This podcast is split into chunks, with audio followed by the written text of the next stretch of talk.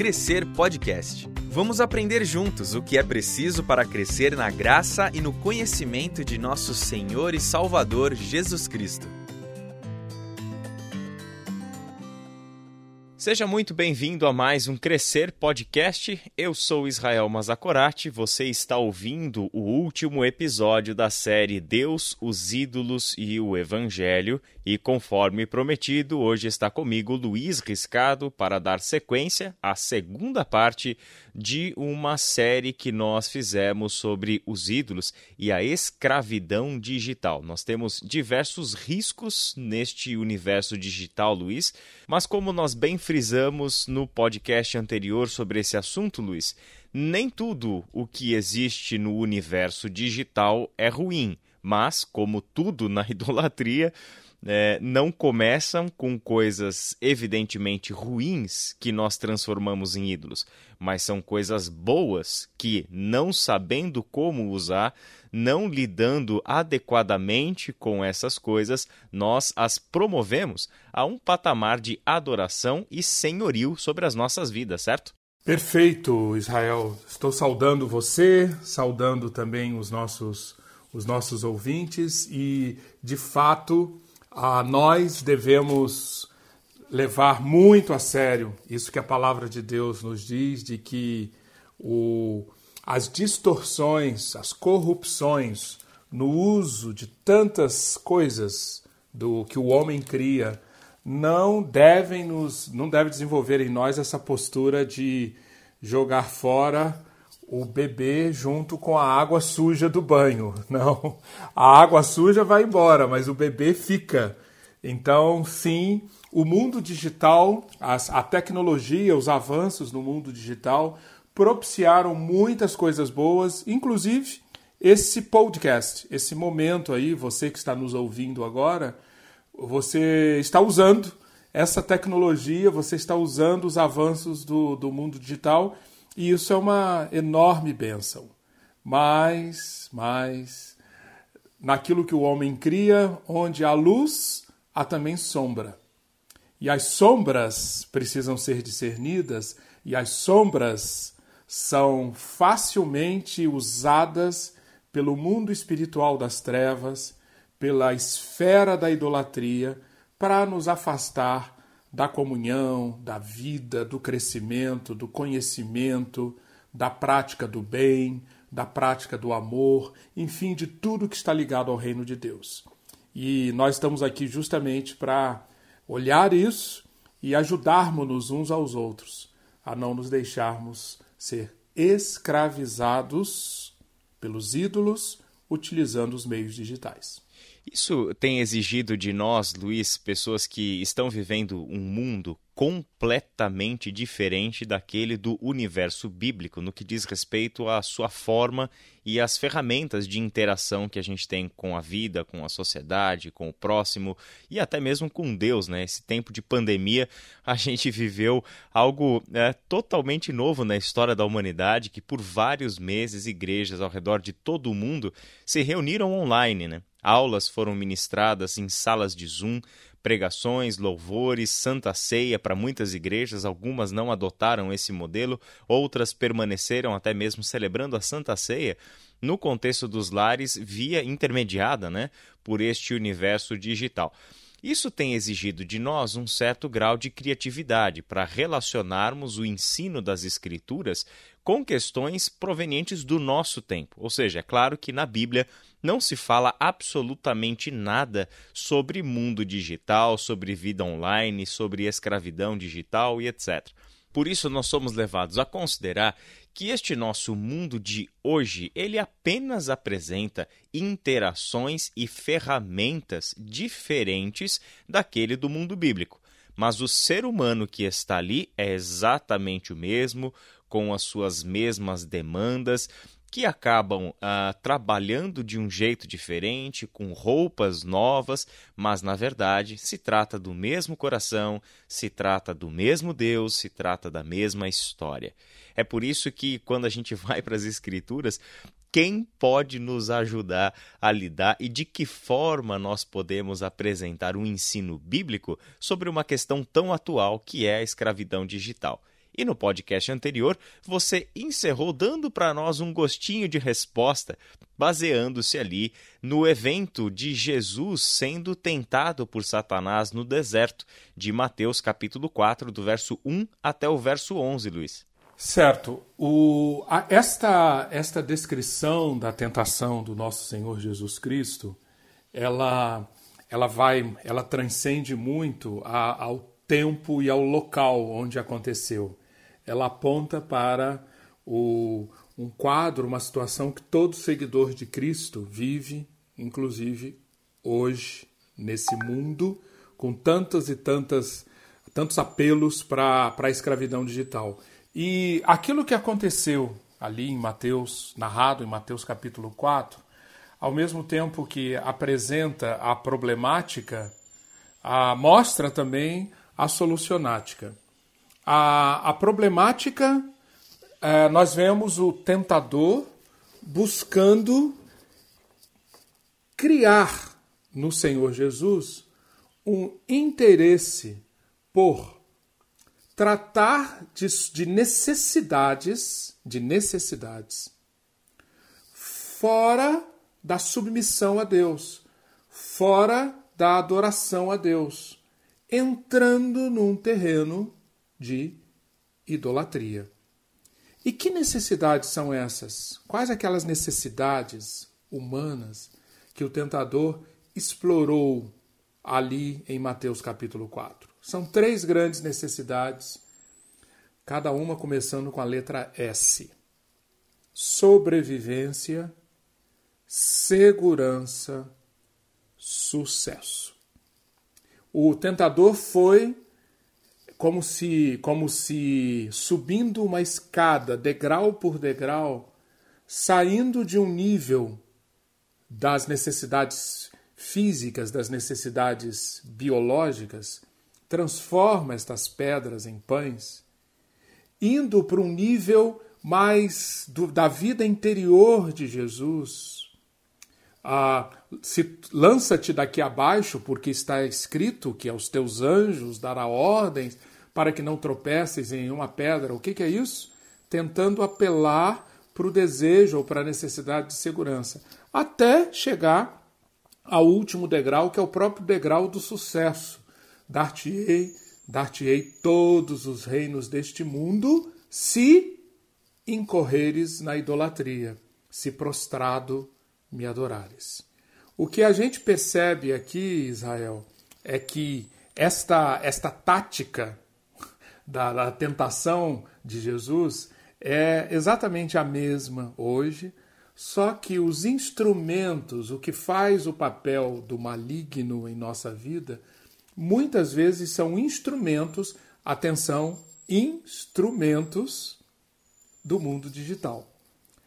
Nós vimos na, na semana passada que o nosso cérebro ele é preparado para formar hábitos.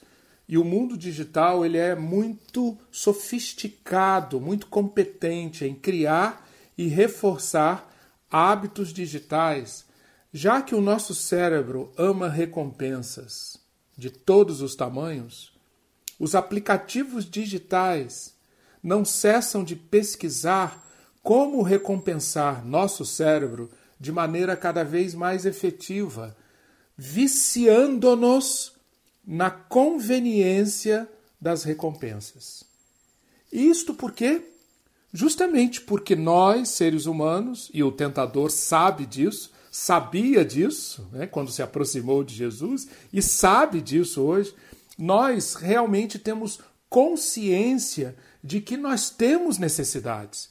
Necessidades do espírito, necessidades psíquicas da nossa psique, necessidades do nosso mundo físico. Nós temos essa consciência. Agora, o que fazemos com essa consciência? Há os aplicativos digitais, em grande parte, querem criar caminhos, querem criar facilidades para que essa consciência, por exemplo, das minhas necessidades espirituais, Israel, aceitação, propósito, justificação, intimidade, eternidade. Todas essas são necessidades espirituais. Pois bem, a, a, a regra básica da tentação é colocar diante de nós maneiras ou caminhos que prometem atender essas nossas necessidades espirituais, mas que na realidade eles não conseguem entregar o que prometem. Foi isso que o tentador quis aplicar em Jesus, e é isto que o tentador busca aplicar em nós hoje, e em grande parte pela facilidade dos meios digitais. Os hábitos digitais aproveitam-se da nossa inclinação para criarmos e armazenarmos imagens que reforcem o nosso narcisismo. Narcisismo, acho que todos nós, todos todos nossos ouvintes conhecem, é um termo muito feliz que a psicologia tomou da mitologia grega. O Narciso é aquele personagem da, da mitologia grega que era lindo, lindo, lindo, uma aparência física extraordinária, maravilhosa. E um dia, contemplando o seu reflexo, ele ficou tão apaixonado, tão apaixonado pelo seu reflexo, que se jogou na água que refletia a sua imagem. E aquilo foi a desgraça, aquilo foi a destruição para ele. Esse mesmo mecanismo psicológico e, num certo sentido espiritual também, nós, como filhos de Adão e Eva, temos presentes. E os hábitos digitais querem reforçar isso. Como, como, como alguém já disse, no ambiente digital, Israel, eu imagino que tenho uma plateia o tempo todo. E isso cria um apaixonamento completamente imaginário. E as empresas dos aplicativos digitais sabem disso, se aproveitam disso e tentam me incluir nesse mundo no qual eu vou cada vez mais acreditar que é nos aplausos, nos likes, nos reconhecimentos digitais que satisfarei a minha fome, que é fome por aceitação, fome por propósito, fome por uma série de necessidades que elas em si são legítimas, mas que podem servir de gatilhos para que eu me desvie da adoração a Deus. E é nesse ponto que os ídolos chegam e se aproveitam dessa nossa carência, dessa nossa necessidade, criando escravidão digital, como o tentador buscou fazer com Jesus. E basicamente, Israel, a, a, eu, eu, eu selecionei aqui três grandes estratégias que o mundo da escravidão digital emprega para tentar nos uh, tentar fazer-nos reféns da idolatria. Em primeiro lugar, deixando-nos inconscientes das nossas necessidades espirituais. Quanto menos conscientes de que, no fundo, ah, quando eu estou lá consumindo ou entrando no, no, no, numa, numa, numa esfera de dependência na, no Instagram, no Facebook, no WhatsApp, no consumo de entretenimento da internet, no consumo de pornografia. Quanto mais é, é para fazer isto, a, o mundo da escravidão digital, em primeiro lugar, busca afastar-me de que toda essa minha busca é uma busca que está ligada a necessidades espirituais. Então, tornar-me inconsciente dessas necessidades espirituais é uma primeira grande estratégia. Segunda grande estratégia: sobrecarregar corpo e alma com estímulos. Nós vivemos na época dos hiperestímulos, hiperestímulos do mundo digital. Estímulos visuais, estímulos sonoros, estímulos ah, da, da nossa memória, gatilhos de diversos tipos, que se nós deixarmos, nós seremos sobrecarregados. E o que será sobrecarregado em nós? As nossas capacidades psíquicas e as nossas sensibilidades físicas. Essa é a segunda grande estratégia, porque com isto eu ficarei inoperante nas grandes capacidades da minha alma e do meu corpo, capacidades importantíssimas para que alma e corpo funcionem em sinergia com o Espírito e, a minha unidade. Eu sou um. Eu, como ser humano, sou um. Eu preciso que espírito, alma e corpo sejam funcionem como uma unidade. E a grande contribuição do mundo psíquico e do mundo do corpo, qual que é? É que a minha percepção, a minha capacidade de avaliação e a minha capacidade de discernimento estejam intactas, preservadas, funcionando muito bem. Porque é isso, isso que vai manter clareza no meu mundo do coração, no meu mundo do espírito, que é o mundo das escolhas.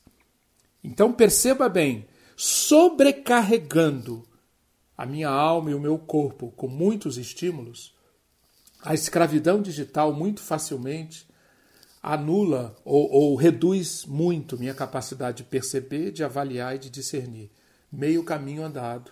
Aliás, quase o caminho andado inteiro para a idolatria. E a última grande estratégia, Israel, que eu gostaria de pontuar aqui da escravidão digital é afasta-nos, afasta-nos da fonte do que efetivamente atende às minhas necessidades por completo graça e paz. Eu fui criado para ser alimentado por graça e paz. o pecado, a queda, a ruptura deixou-me entregue à culpa, orgulho, insegurança. E é disso que a escravidão digital se aproveita para criar ídolos, e com isso eu me afasto da graça e paz. Mas completando, o texto de Mateus 4, ele mostra com clareza, Israel, a solucionática. a problemática, vimos, sabemos qual é, tanto nos dias de Jesus, nos dias de hoje, com o mundo digital, é basicamente a mesma. O que aconteceu lá na, na, nas tentações de Jesus?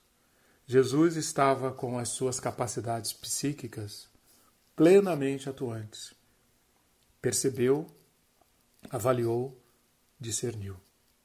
E, diante da primeira tentação, a tentação da busca pela sobrevivência independente de Deus. Aí está a idolatria, sobrevivência independente de Deus. Jesus discerniu ali o esquema das trevas, o esquema satânico, e Jesus trouxe para o seu coração a palavra de Deus, a própria palavra de Deus.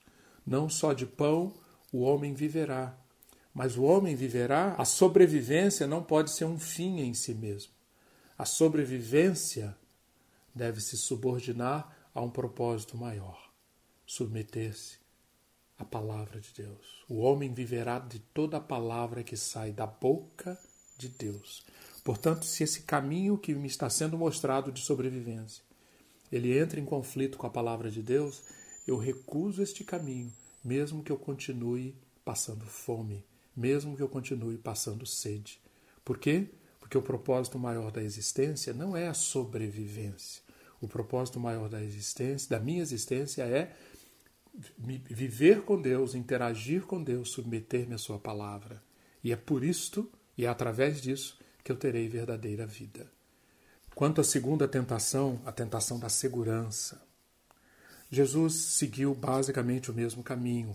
Ele percebeu, ele avaliou e discerniu que estava sendo apresentado para ele um caminho de ganhar segurança, não só a parte da palavra de Deus, mas até manipulando a palavra de Deus. Está escrito.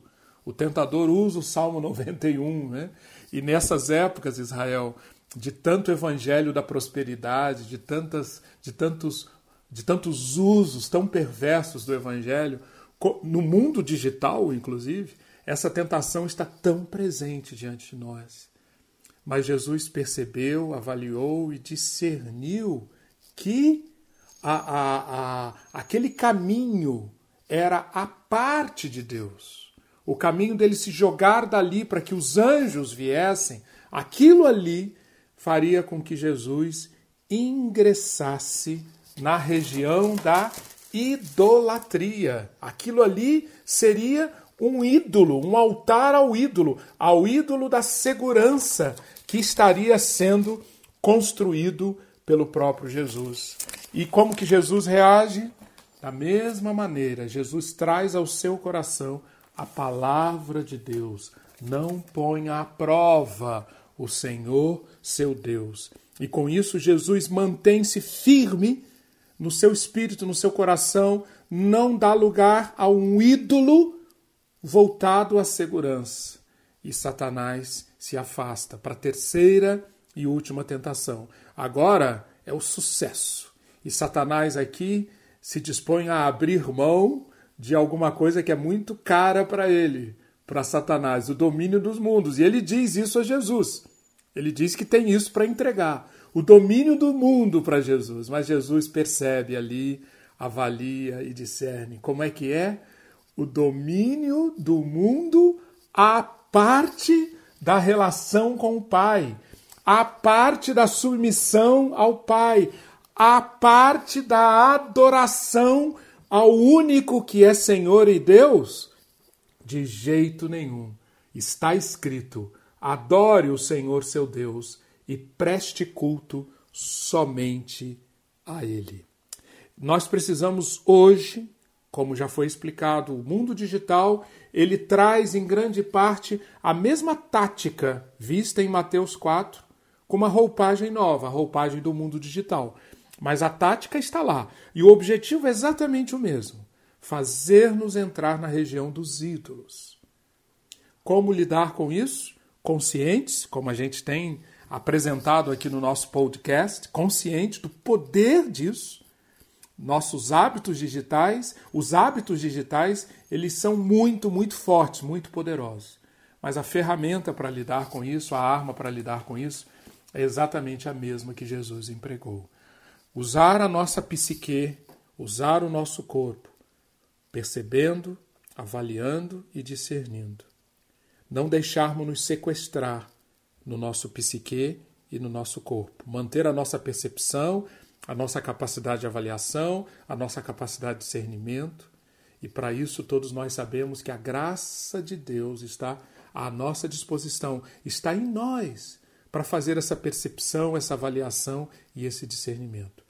E com isto, com isto, nós poderemos escolher com o nosso espírito, com o nosso coração, dizer não, não a tudo que tenta satisfazer as minhas necessidades, mas cobrando em troco idolatria. Dizer não a isso. Exatamente essa mesma dinâmica que nós somos chamados a adotar hoje. E é com isso que nós não deixaremos que os ídolos tirem proveito da escravidão digital. Perfeito, Luiz. Quando nós olhamos para essa cena da tentação de Jesus, nós conseguimos identificar que a estratégia de Jesus usada ali para lançar fora né, essa escravidão que estava à porta, né, estava ali na entrada da sua vida e que poderia ter dado ao seu ministério um rumo completamente diferente caso ele não tivesse essa sensibilidade e não tivesse lutado contra a idolatria da forma como ele lutou. A gente percebe que conhecer a Deus, estar consciente da sua graça e da sua paz, sem dúvida nenhuma, são os elementos essenciais para isso. Só que isso é, é, traz consigo um fator muito objetivo, né? O conhecimento que Jesus tem das Escrituras, o conhecimento que Jesus tem da palavra de Deus. Alguém que pode dizer nem só de pão vive o homem, mas de toda a palavra que procede da boca de Deus, é alguém que já tem dentro de si o conhecimento desta palavra de Deus. E essa primeira resposta e decisiva resposta de Jesus ao tentador, ela traz à memória um evento que é o que forma a identidade do povo judeu é, ao longo de todo o Antigo e Novo Testamento, que é o evento da libertação, o evento do Êxodo. Esse evento traz ali, a, no seu contexto e no seu é, dois momentos né, principais dele, que é quando Deus Uh, decide habitar no meio do povo por seu tabernáculo, e o segundo momento é a doação da lei, quando Deus dá para o seu povo a sua lei, este evento traz essa memória de que o Deus que lhes dá mandamentos é o Deus libertador. O prólogo dos Dez Mandamentos, em Êxodo capítulo 20, fala justamente sobre isso. O Deus que toma a palavra e fala com o seu povo é o Deus que faz questão de, em primeiro lugar, se identificar. Eu sou o Deus da liberdade, eu sou o Deus que tirou vocês da terra do Egito, da terra da escravidão, e por isso eu tenho mandamentos para lhes dar, porque por meio do mandamento, por meio da obediência ao mandamento, vocês desfrutarão da verdadeira liberdade. Este é o Crescer Podcast. Sua edificação é o tema da nossa conversa. Luiz, é seguro dizer que os Dez Mandamentos são textos bíblicos-chave para nós lidarmos com os riscos da idolatria? Seguríssimo, meu caro Israel. Ah, nós, nós muitas vezes olhamos, a meu ver, equivocadamente, para esse texto de, de Êxodo capítulo 20 como uma lista de regras. Ah, mas há um, há um olhar que vai muito além de, de enxergar aqui simplesmente regras. Não faça isso, não faça aquilo, não faça isso, não faça aquilo. O propósito do, do, desse texto que nós chamamos de Dez Mandamentos está totalmente ligado com o que você acabou de falar: libertação. É um caminho de libertação que, em última instância, é um caminho para a vida. Liberdade, vida, a vida que estava na terra prometida, para a qual agora os descendentes de Abraão iriam tomar posse da promessa lá de Gênesis 12, que começa lá em Gênesis 12, Gênesis 15, que sempre esteve ligada essa promessa a quê? Vida, vida, vida. Vida essencialmente a comunhão restaurada com Deus eterno. Vida que, que traduz essa comunhão com Deus eterno no, na, na prática da bondade, do cuidado, da doação para com o próximo, do cuidado para com a natureza. Então, todos esses mandamentos, na realidade, são caminhos para a vida. Se você entender e cumprir, a promessa que está aqui é que você terá a vida. Não a vida puramente biológica, não simplesmente longevidade, mas uma vida que vai muito além. A vida que deixa o, seu psique repleto e mais do que isso, uma vida que atua no seu espírito, que atua no seu coração, que tira, tira você do mundo da insegurança e transfere para o mundo da segurança. Liberta você do mundo da culpa para o mundo do perdão, que cura a escravidão do orgulho, levando você para o mundo da liberdade, da humildade. Aqui estão estes caminhos. Dentre os dez mandamentos, Israel, eu quero destacar três que fazem uma menção muito direta, têm uma ligação muito direta com esse nosso tema da idolatria e escravidão digital. O mandamento número um diz: Eu sou o Senhor seu Deus que o libertou da terra do Egito, onde você era escravo. Não tenha outros deuses além de mim. O mandamento número dois não faça para si espécie alguma de ídolo ou imagem de qualquer coisa no céu, na terra ou no mar. Não se curve diante deles, nem os adore, pois eu, o Senhor seu Deus, sou um Deus zeloso.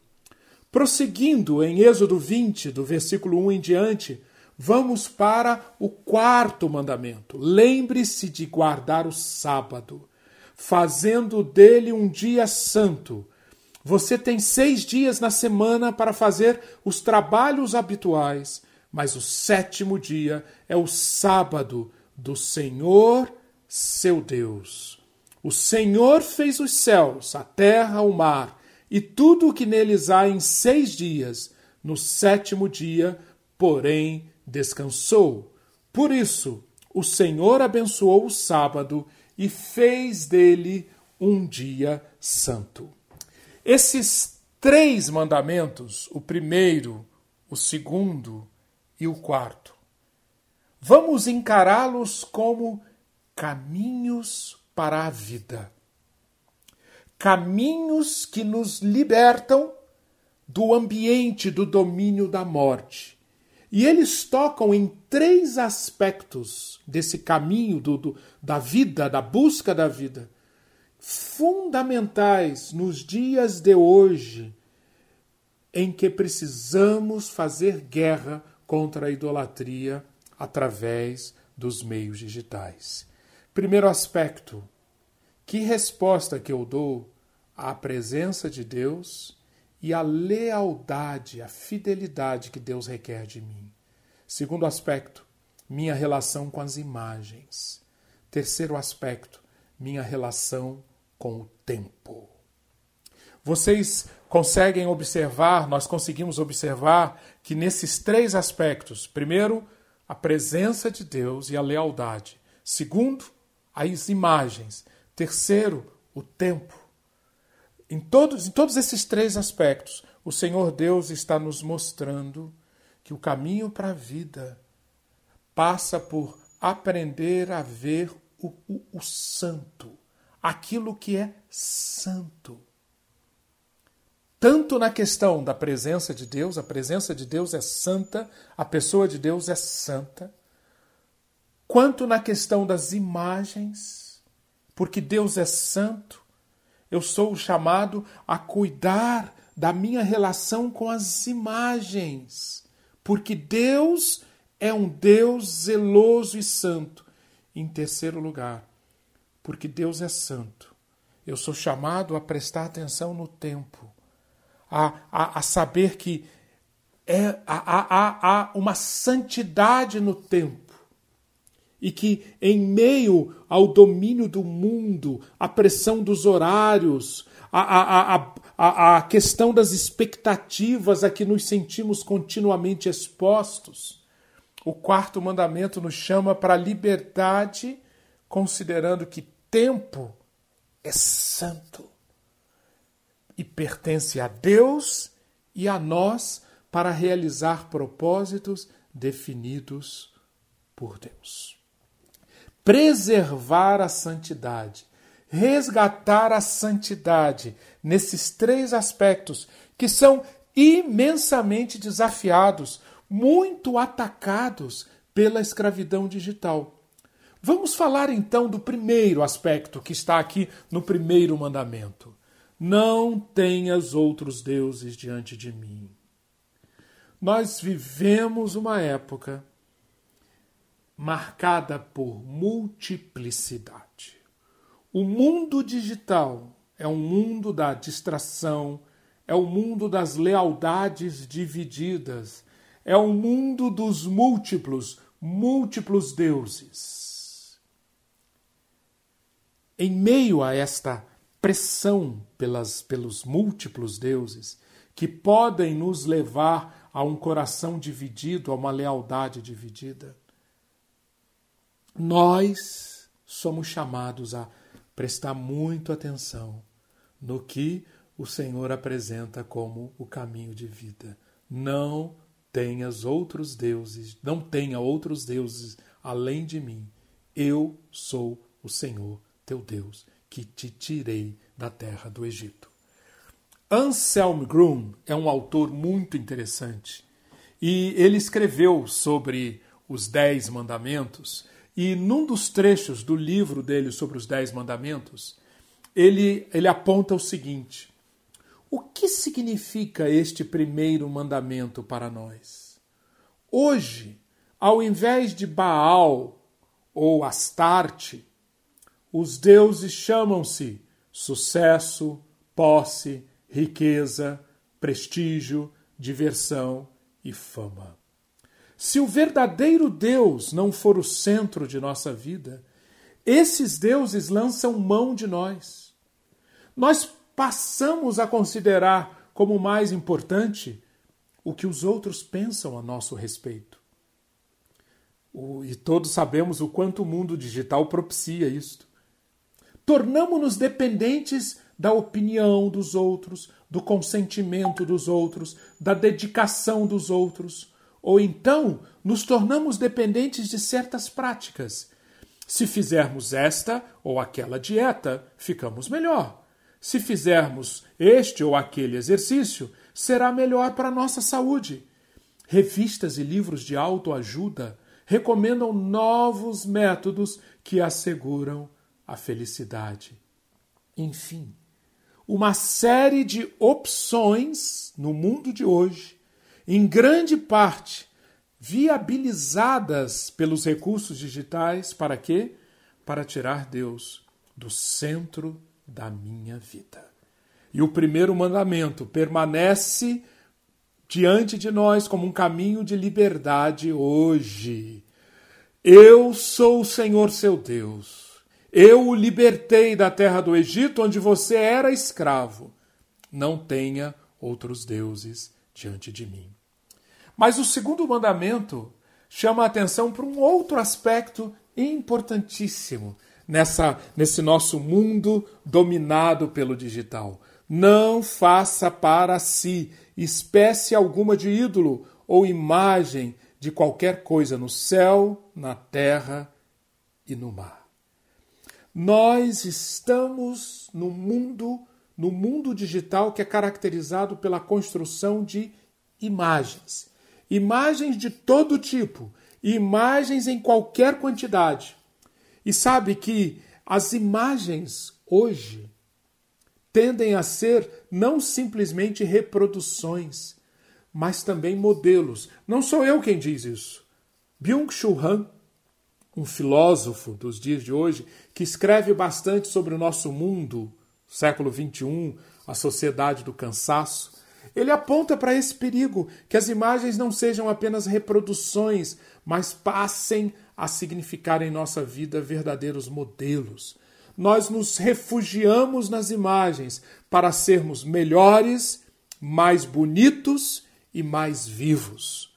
A mídia digital faz com que as imagens pareçam mais vivas, mais bonitas e melhores do que a realidade deficiente que nós percebemos. Em vista da realidade sentida como incompleta, insatisfatória, sem vida, tendemos a nos refugiar nas imagens.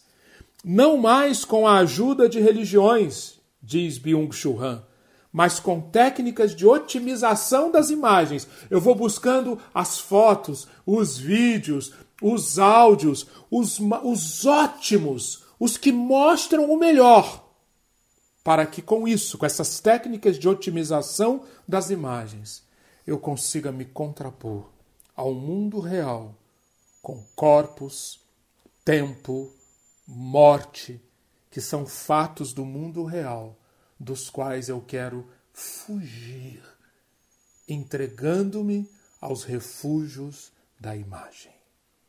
Diante disso está, diante de nós está o segundo mandamento. Não farás para ti nenhum, nenhuma espécie de ídolo ou imagem. Não se curve diante deles nem os, adore, pois eu, o Senhor seu Deus, Sou um Deus zeloso. Deus está nos dizendo, está nos chamando a atenção para o perigo das imagens, levar-nos a fazer com que Deus deixe de ser Deus, fazendo com que nós aceitemos uma, um relacionamento com uma representação, com uma imagem dele.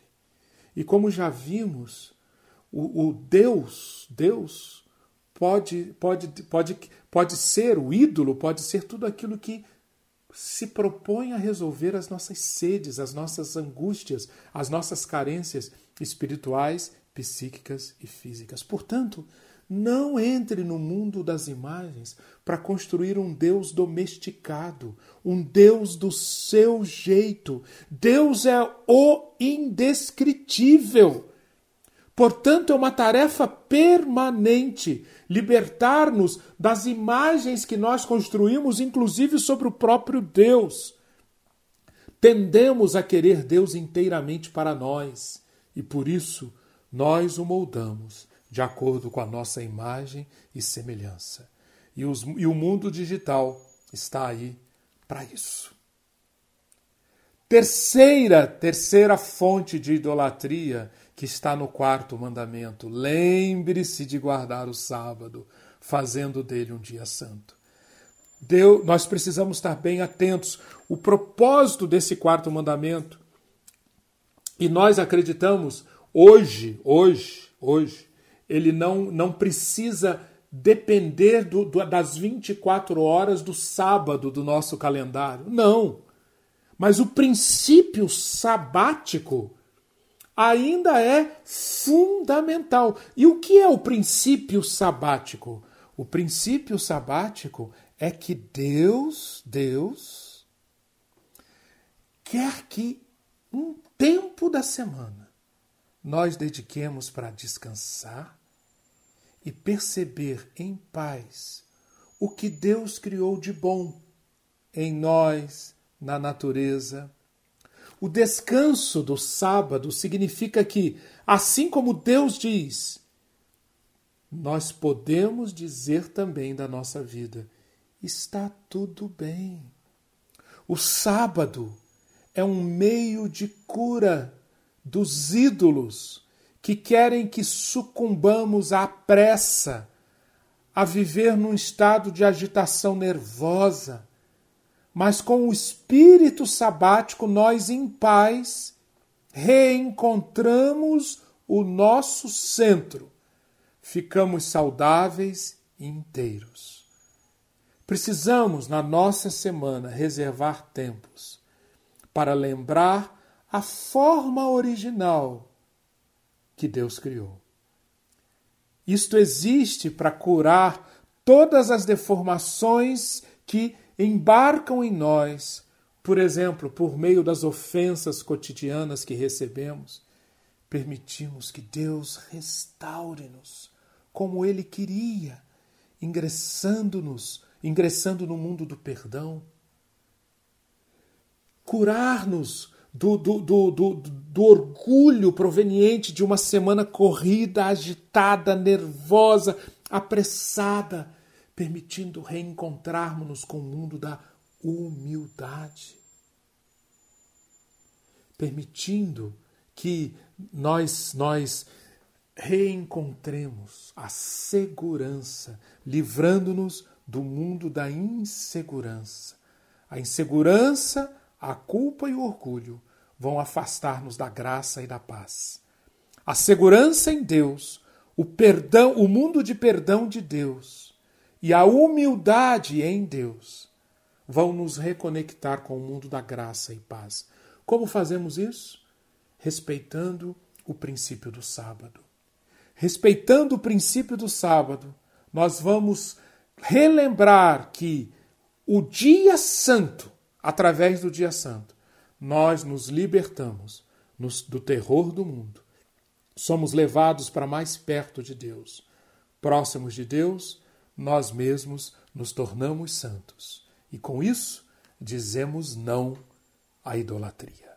Amém, Luiz. Que o Senhor nos ajude né, a olhar para os mandamentos não como instrumentos de poda da nossa liberdade, mas na verdade instrumentos de manutenção dessa liberdade e uma fonte de vida plena, já que foi o Senhor quem nos deu o mandamento e agora, no poder do Espírito, sabendo que em Cristo o mandamento foi cumprido, nós podemos olhar para os Dez Mandamentos de uma forma muito mais libertadora, leve, suave, de quem já nos libertou, de que não é o cumprimento dos mandamentos que vão nos trazer a salvação, já que é Cristo quem nos salva, mas que os mandamentos nunca deixaram de ser uma fonte de sabedoria divina para desfrutarmos da verdadeira vida. E agora nós vamos caminhando para a parte final do nosso podcast e eu gostaria de abrir aqui o espaço, Luiz, para suas considerações finais, não só deste podcast, mas de toda a série Deus, os ídolos e o Evangelho. Eu, eu quero, Israel, nessa nossa nessa minha despedida, agradecer muito ao tempo que nós passamos aqui e recomendar, voltar a recomendar para os nossos ouvintes a leitura de um livro chamado A Sociedade do Cansaço, autor Byung-Chul Han. É um livro escrito por um filósofo dos nossos tempos, mas que dialoga muito com tudo isso que nós estamos falando aqui sobre o perigo da idolatria digital, o perigo da escravidão digital. É muito interessante que este filósofo, mesmo sem os, as premissas, mesmo sem as categorias da Bíblia, ele chega a conclusões muito semelhantes a que nós chegamos quando percebemos o perigo da escravidão digital.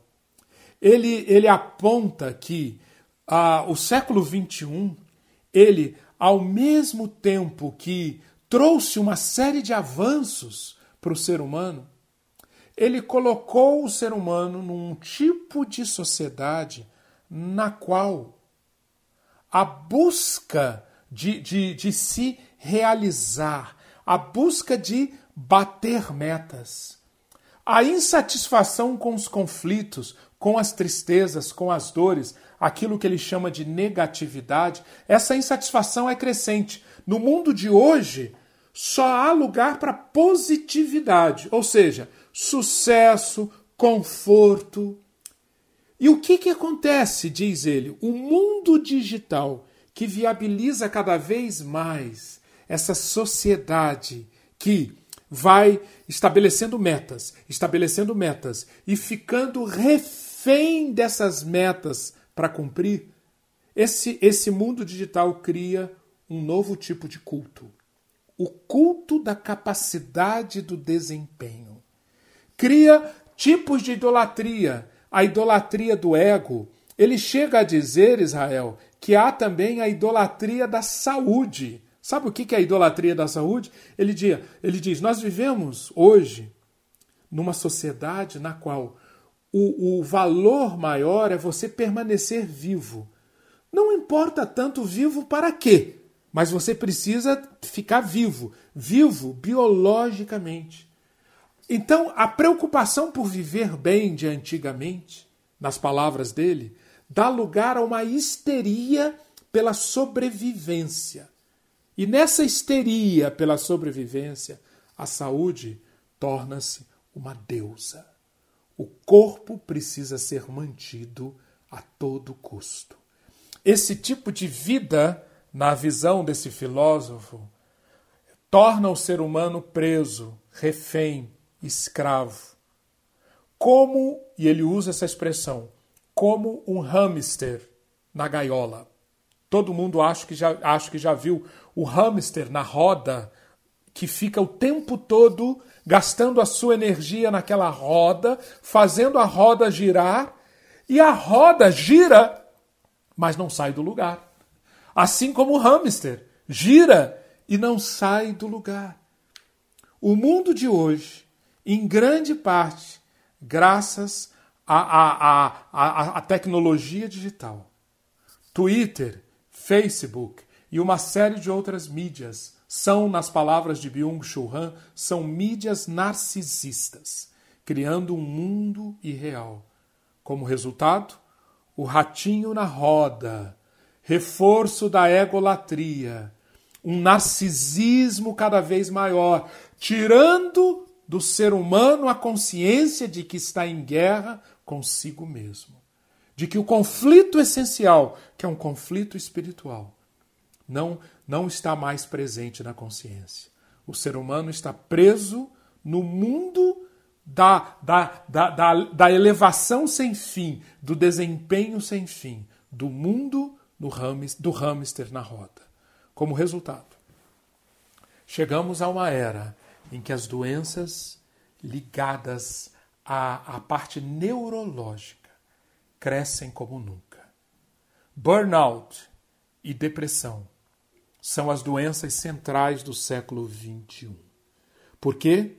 Porque chegamos à sociedade do cansaço, do esgotamento, da exaustão, do viver sufocados. Por quê?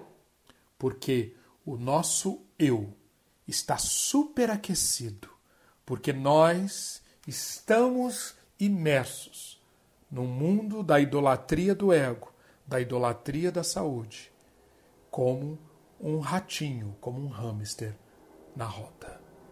É com essas com esses desafios vindo de um filósofo pensando sobre o mundo de hoje. Repito, sugiro aqui, leia A Sociedade do Cansaço. É com essas palavras que eu quero então me despedir, desejando que você promova cada vez mais o diálogo desses que avaliam o mundo de hoje e chegam a conclusões como esta. O diálogo disso com a palavra de Deus. E que a palavra de Deus seja na sua vida cada vez mais aquilo, aquilo para o que ela foi feita. Um caminho de liberdade. Liberdade dos ídolos. Liberdade da escravidão digital. E que Deus o abençoe abundantemente nessa jornada. Amém. Que Deus nos abençoe nessa jornada. Eu agradeço muito a você, Luiz, mas especialmente a todos vocês que nos ouviram, que acompanharam toda essa série. Se por um acaso você está começando agora a ouvir essa série, não deixe de ouvir os dez primeiros episódios. Foi uma jornada longa, muito edificante, de bastante aprendizado da palavra de Deus e aprendizado prático. Nós vamos identificando esses ídolos, substituindo-os pelo Deus vivo e verdadeiro, vamos mudando hábitos, vamos aprender a nos relacionar melhor com a vida para desfrutarmos da vida plena que Deus nos prometeu e trouxe à realidade na pessoa de Jesus Cristo. O Crescer Podcast vai ficando por aqui. Foi um prazer enorme estarmos juntos nessa jornada. Que Deus te abençoe e até os nossos próximos episódios e nossas próximas séries. Você ouviu Crescer Podcast, uma produção do Ministério de Educação Cristã da Ibaviva. Ajude a divulgar esse podcast. Siga a nossa página no Instagram e compartilhe educação.ibaviva.